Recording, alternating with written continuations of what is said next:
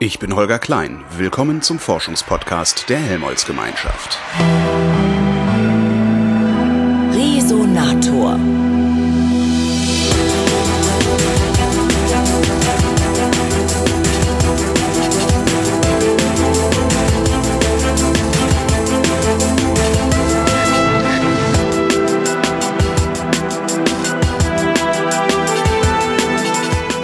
Bin nach Darmstadt gefahren zum Öko-Institut und mir gegenüber sitzt Christoph Pistner, der ist stellvertretender Bereichsleiter im Bereich Nukleartechnik und Anlagensicherheit. Hallo Herr Pistner. Hallo Herr Klein. Äh, Anlass meines Besuches ist äh, 25, nee 30, Verzeihung, 30 Jahre Tschernobyl. Ähm, am Dienstag, also dieses Jahr, Dienstag, den 26. April 2016, jährt es sich zum 30. Mal, dass äh, das Atomkraftwerk in Tschernobyl in die Luft geflogen ist. Es ist tatsächlich in die Luft geflogen, ne? Kann man so sagen. Kann man so Fall, sagen. ja. Fangen wir ganz vorne an. Wir reden ja über Atomkraftwerke. Tschernobyl war eins.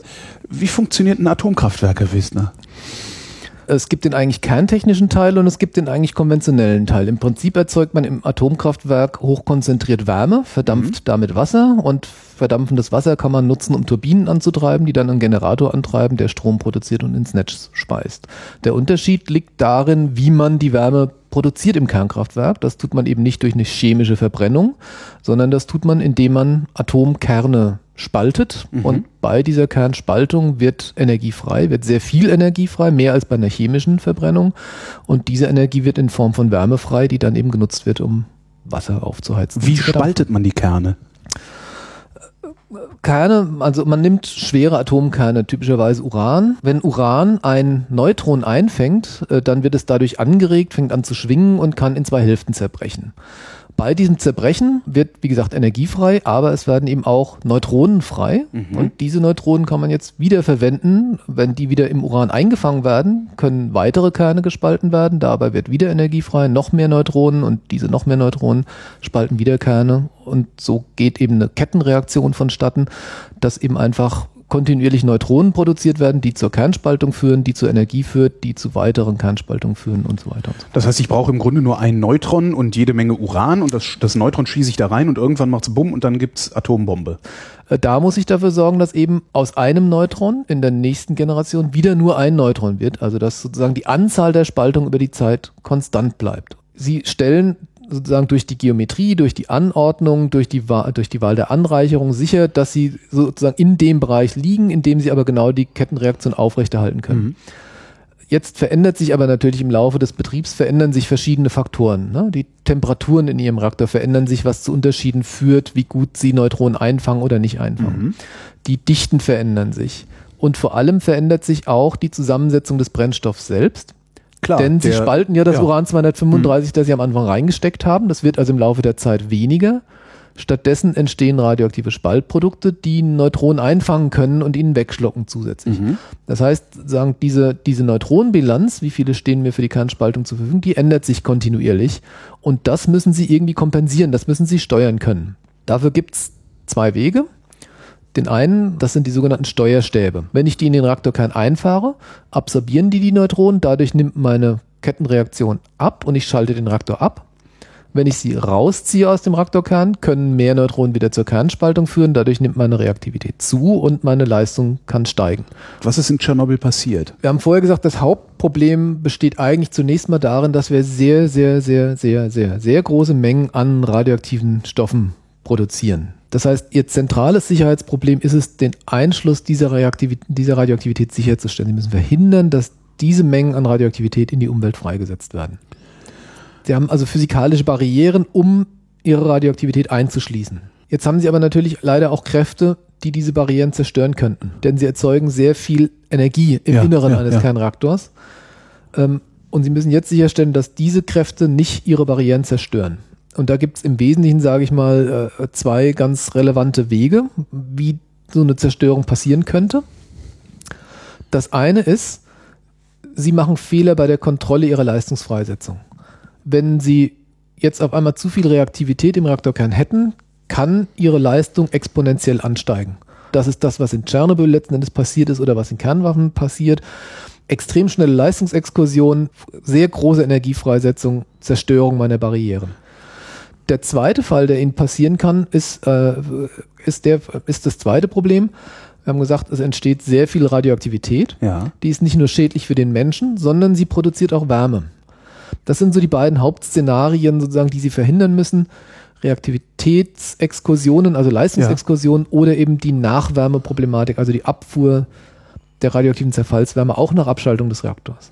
Und die Wärmemengen, die freigesetzt werden, sind eben extrem groß. Auch nach Abschaltung meines Reaktors extrem groß. Wenn ich meinen Reaktor abschalte und unterbreche dann unmittelbar meine Kühlung für eine Stunde oder für zwei Stunden, dann reicht das aus, dass ich das, das Uran, der Uranbrennstoff auf 2000 Grad aufheizt und eben in die Kernschmelze läuft.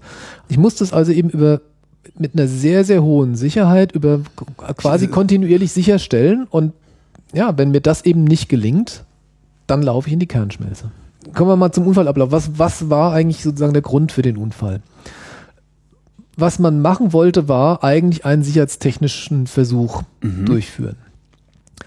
Wir haben darüber geredet, Kernreaktoren ähm, müssen kontinuierlich gekühlt werden. Ja. Um kontinuierlich zu kühlen, brauche ich natürlich Kühlmittelpumpen, die einfach Wasser umwälzen. Und um diese Kühlmittelpumpen zu betreiben, brauche ich Strom. Jetzt habe ich zwei Möglichkeiten. Ich kann meinen Strom aus meinem externen Stromnetz ziehen. Das ist sozusagen im, im abgeschalteten Zustand der Normalfall. Wenn ein Kernkraftwerk stillsteht, hängt es am normalen Stromnetz, bezieht aus dem normalen Stromnetz Strom, betreibt damit seine Kühlmittelpumpen. Im Ereignisfall kann ich mich darauf aber nicht verlassen, weil es schon durchaus sein kann, gerade wenn so ein Kraftwerk in den, in den Störfall reinläuft, äh, trägt es ja selbst sozusagen auch zu Störungen im Netz bei. Es kann einfach passieren, dass ich meinen Anschluss ans externe Stromnetz verliere. Jetzt muss ich aber die Kühlung trotzdem aufrechterhalten. Das heißt, ich brauche auf dem Anlagengelände selbst Notstromgeneratoren, die mir meine Pumpen mit elektrischer Energie versorgen. Die habe ich auch in, in jeder Anlage heute stehen. Aber so ein Notstromdieselgenerator, der läuft nicht die ganze Zeit, sondern den starte ich dann, wenn ich ihn brauche. Das Und manchmal startet er dann halt gar nicht, weil er ewig nicht gelaufen Entweder ist. startet er gar nicht, aber vor allem braucht es seine Zeit, bis er startet. Der ist Ja. ja nicht einschalten und eine Sekunde später liefert er mir volle Leistung, sondern es braucht Zeit, bis der hochläuft. Ja. So, in der Zeit, ich verliere mein externes Netz, ich schalte meinen Reaktor ab, bis mein Notstromdiesel angelaufen ist, vergeht eine gewisse Zeit. Will ich jetzt in der Zeit ganz ohne Kühlung dastehen? Nee, ich will natürlich schon, dass weiter Wasser in meinen Reaktorkern gepumpt wird, um ihn zu kühlen. Die Idee, die man in Tschernobyl hatte, war, ähm, in dieser, in dieser Phase läuft mein, läuft meine Turbine, meine Hauptturbine nach wie vor weiter, mein Generator läuft nach wie vor weiter, erzeugt nach wie vor noch ein bisschen elektrische Leistung, die nicht mehr nach außen ins Netz abgegeben wird, die aber ausreichen kann, um meine Kühlmittelpumpen zu betreiben, solange bis die Notstromdiesel anspringen. Eigentlich eine gute Idee. Eigentlich eine gute Idee. So. Sollte auch funktionieren. Wollte man jetzt aber nochmal testen, reicht diese Energie, die der Generator erzeugt, um so lange meine großen Kühlmittelpumpen weiter zu betreiben, bis die Notstromdiesel angesprungen sind und dann eben Notkühlpumpen mit Energie erzeugen können und ich meine Kühlung eben sozusagen weiter garantieren kann. Den Test wollte man jetzt durchführen. Dazu wollte man den Reaktor sukzessive abschalten, ähm, hat Kühlmittelpumpen sozusagen abgeschaltet, um nur noch mit einem, mit einem geringeren Anteil an Kühlmittelpumpen den Reaktor weiter zu kühlen und diese dann mit der verfüg noch verfügbaren ähm, Energie mit Strom zu versorgen. Und jetzt müssen wir uns ein bisschen die Reaktorphysik wieder anschauen. Okay. Ja, wir sind in Tschernobyl in einem sogenannten RBMK-Reaktor. Das ist ein russisches Akronym, steht für einen ähm, Graphit-moderierten Druckröhren-Siedewasserreaktor. Viele Begriffe. So viele für mich. Graphit moderiert, Ja. vielleicht als erstes Mal. Graphit moderiert heißt, meine Neutronen, die aus der Kernspaltung kommen, will ich Graphit abbremsen, gefressen. werden Genau. vom Graphit runtermoderiert, abgebremst, damit sie für die Kernspaltung besser verfügbar sind. Das heißt, ich habe in meinem Reaktorkern große Mengen Graphit, die die Moderation der Neutronen übernehmen. Die Kühlung meines Reaktors stelle ich mit Wasser sicher. Mein Reaktorkern ist in diesem speziellen Reaktor aufgebaut aus lauter einzelnen Druckröhren. Diese Druckröhren sehen so aus, dass ich in der Mitte im Prinzip meinen Brennstab habe mit Ja. dem Uran drin. Dann fließt durch diese Druckröhre Kühlmittel, also Wasser, durch. Das nimmt die Energie aus dem Uranbrennstoff auf, wird dabei verdampft, Ja. siedet, deswegen Siedewasserreaktor, und strömt als Dampf aus dieser Druckröhre oben wieder raus und wird dann oben in einem Dampfsammler gesammelt. Wo ist das Graphit? alle meine Brennstäbe sind in einer einzelnen Druckröhre und zwischen diesen verschiedenen Druckröhren sitzt das Graphit Ah, okay. und moderiert die Neutronen, die jetzt Mhm. zwischen den verschiedenen Druckröhren hin und her fließen. Aber ich habe eben nicht einen großen Behälter, in dem im Inneren die Brennelemente sind, die vom Wasser durchströmt werden, Mhm. sondern ich habe lauter einzelne Druckröhren, in denen die einzelnen Brennelemente sitzen, die gekühlt werden individuell und drumherum das ganze Graphit. Und jetzt kommen wir zu Designproblemen, also Auslegungsproblemen mit diesem Reaktortyp. Das eine Auslegungsproblem bei diesem Reaktortyp war, wir kühlen die Brennelemente mit Wasser. Das Wasser hat in diesem Reaktortyp tatsächlich schwerpunktmäßig die Eigenschaft, dass es jetzt Neutronen frisst.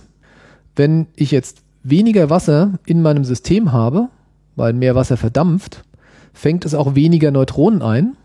Das heißt, es bleiben mehr Neutronen für die Kettenreaktion übrig. Das heißt, meine Leistung kann steigen. Ja.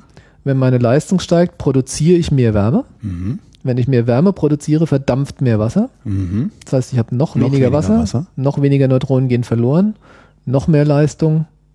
So, ich habe also eine, eine positive Rückkopplungsschleife, Ja. wenn mein Wasser verdampft, dass ich mehr Leistung produziere, noch mehr Wasser verdampfe. So, das ist ein Effekt, den ich haben kann. Zweiter Effekt, auch bei dem Reaktor gab es Abschaltstäbe. Ähm, diese Abschaltstäbe fahren von oben in den Reaktor ein und absorbieren dann die Neutronen. Wenn diese Abschaltstäbe aus dem Reaktor rausgezogen sind, habe ich da jetzt sozusagen ja einen, einen Leerraum, den ich irgendwie füllen kann und will. Der war in diesem Reaktortyp mit einem Graphitstab sozusagen dann gefüllt, den Ja. ich dann nach unten schiebe, wenn ich den, wenn ich den Abschaltstab reinfahre und ansonsten habe ich Graphit an der Stelle. Jetzt hatte man in diesem Reaktor einen Fehler bei der Konstruktion gemacht und hat nicht den gesamten Raum mit Graphit gefüllt, sondern hat im unteren Bereich zur Kühlung noch eine Wassersäule stehen gehabt. Mhm. Diese Wassersäule hat auch als Neutronenabsorber gedient im unteren Bereich. So, was jetzt dazu geführt hat, dass wenn ich meinen Abschaltstab eingeführt habe in den Reaktor, er diesen Graphitstab nach unten geschoben hat und dieser hat das Wasser im unteren Bereich verdrängt. Ja. Und das heißt, ich habe oben angefangen, Neutronen zu absorbieren, aber unten habe ich Wasser verdrängt, das mir Neutronen weggefangen hat. Das schiebe ich jetzt aber raus und dadurch können unten im unteren Bereich sagt, dass sozusagen die Neutronen erstmal sogar noch mehr Kernspaltung erzeugen. Also genau der gegenteilige Effekt, den ich Ach so, eigentlich haben gra- will. ich, ich habe gerade einen Denkfehler gemacht. Graphit schluckt keine Neutronen, Nee, sondern Graphit- verlangsamt sie. Graphit okay. verlangsamt okay, sie okay. nur. Genau, Da- das da- schluckt keine sie Mhm. Genau, genau. Aber ich, ich will abschalten. Ja. Ich fahre von oben die Steuerstäbe ein und drücke mir unten aber Wasser raus, sodass in dem unteren Bereich des Reaktors ich Mhm. sogar noch mehr Kernspaltung erzeugen kann. So, und jetzt kommen wir zu den Versuchsbedingungen, die an diesem Tag geherrscht haben. Man wollte eben, wie gesagt, den Reaktor abschalten, um dann zu gucken, ob der auslaufende Generator genug Strom produzieren kann für die Kühlmittelpumpen. Man hat den Reaktor vorher in seiner Leistung reduziert, ist dabei aber in einen sehr niedrigen Leistungsbereich gefahren, in dem man den Versuch eigentlich nicht durchführen hätte sollen. Man musste dann aufgrund von Anforderungen vom externen Netz aber länger Strom produzieren, als man eigentlich gedacht hatte, also den Versuch verschieben. Man ist also in diesem Bereich erstmal längere Zeit noch gefahren. Dann hat man versucht, sagen, den Reaktor wieder in den Leistungsbereich zu bringen, in dem man den Versuch eigentlich durchführen wollte. Hat dazu Steuerstäbe aus dem Reaktor rausgefahren. Und hier kommen wir jetzt zu einem ersten Punkt, was die Betriebsrandbedingungen so angeht. Wegen dieses Effekts, über den wir gerade geredet haben, dass die Steuerstäbe, wenn man sie komplett rausgezogen hat und sie einfährt, erstmal sogar den gegenteiligen Effekt erzeugen können, gab es Vorschriften, dass man immer eine bestimmte Mindestanzahl an Steuerstäben im Kern haben muss. Ja. Ja? Wenn man das eingehalten hätte, dann wäre dieser Effekt kompensiert worden. Um aber den Reaktor jetzt wieder die Leistung wieder anzuheben, um wieder in den Bereich zu kommen, in dem man den Versuch fahren wollte, hat man mehr Steuerstäbe aus dem Reaktorkern rausgezogen, als eigentlich zulässig war. Man hat ihn dadurch in einen, in einen Zustand gefahren, in dem genau der Effekt, über den wir gerade geredet hatten, auftreten konnte, dass nämlich, wenn man jetzt wieder Steuerstäbe einfährt, Ach so, ah. er Da war kritisch der- wird. okay. Ja? Ja. Also durch diese Betriebsbedingungen kamen jetzt verschiedene Faktoren zusammen. Dritter Faktor käme auch noch dazu. Xenonvergiftung wollen wir jetzt vielleicht nicht auch noch vertiefen. Aber man hatte jetzt eben verschiedene Effekte, als man jetzt den Versuch eingeleitet hat. Man hat Kühlmittelpumpen abgeschaltet. Weniger Wasser wurde durch den Kern geleitet. Dadurch wird er heißer. Mehr Dampf entsteht. Weniger Absorption. Es wird mehr Energie erzeugt. Ja.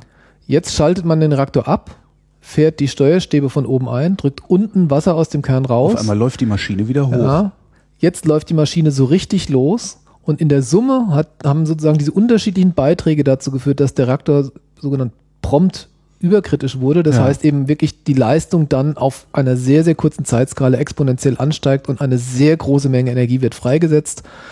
Das, Der Brennstoff verpufft sozusagen, das Wasser ver, verpufft und, und explodiert. Also man hat wirklich einfach jetzt in sehr kurzer Zeit sehr viel Energie frei. hätten die irgendeine Chance gehabt, das noch abzufangen? Nee, zu dem Zeitpunkt, als sie das sozusagen dann ausgelöst haben, lief das so schnell ab, das waren dann Sekunden, sozusagen, da war dann, da, da war dann nichts mehr zu machen. Christoph Pistner, vielen Dank. Gerne.